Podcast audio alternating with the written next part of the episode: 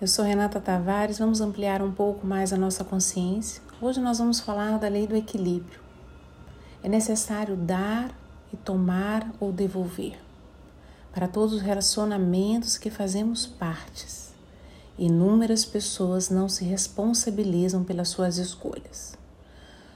Tomar a vida é se responsabilizar 50% de tudo que vivemos. Afinal, Nada nessa vida é consequência de fatores externos. E em relação aos nossos pais, né? Como devolvemos a vida?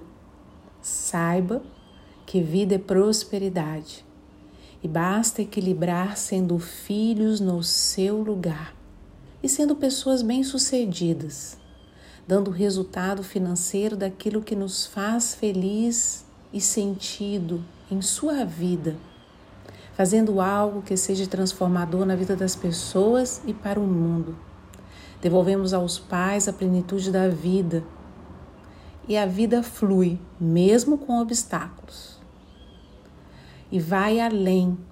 Isso equilibra o sistema e evoluímos. Encontrar um equilíbrio entre dar e receber, ou melhor, tomar.